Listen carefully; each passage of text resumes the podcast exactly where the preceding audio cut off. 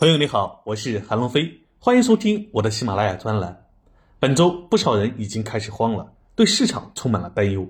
最近国外市场的影响，国内 CPI 数据和汽车大幅降价，让人们对经济的复苏产生了悲观情绪。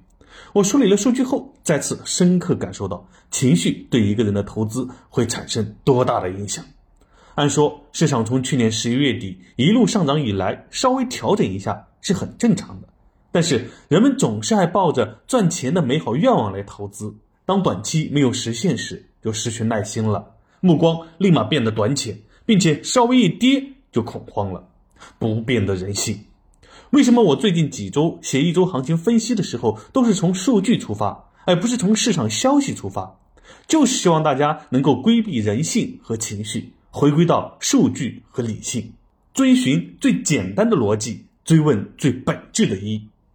因为如果从消息面出发，我们接触到的信息永远不是最全、最及时的。比如，虽然最近 CPI 数据不好，但是 PMI 数据表现超预期。所以，当你不是知识面很广且有及时全面获取信息的渠道时，你从消息面分析是没有多大用处的。这一周的下跌是不是要预示着调整呢？我们还是用数据来复盘一下近期行情，最后再给出预判。第一，我们先来看市场成交额和涨跌幅情况。本周上证指数跌幅百分之二点九八，刚好跌去前两周的涨幅，等于最近三周不涨不跌。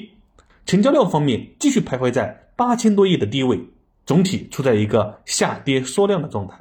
市场的下跌动能没有放大的趋势。第二，看主要指数表现，主要指数呢全线下跌，其中上证五零跌幅最大，达到百分之四点九三，科创五零表现最好，只跌了百分之零点五八。从近三周来看，主要指数大多是小幅下跌，其中科创五零还有将近百分之一的涨幅。从数据来看，以科创五零为首的中小盘成长板块表现优于大盘价值板块。第三，北向资金的流向。北向资金号称聪明资金，它的持续流入说明外资用钱投资看好中国市场。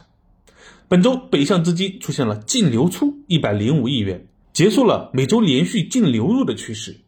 本周出现了流出，但是从之前净流入的一千五百多亿资金来看，一百零五亿占比不多。第四，主要指数估值情况。上周主要指数估值都很便宜。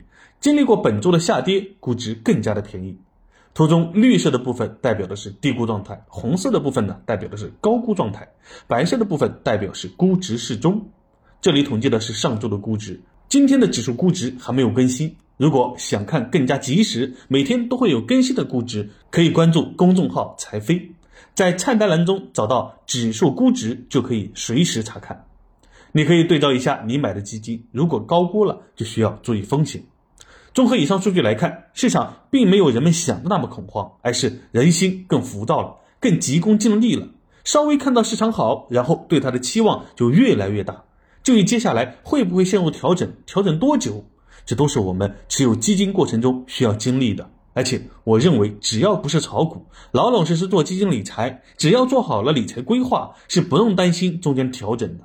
从市场来看，去年十一月以来，这波的反弹也没有一个充分的调整。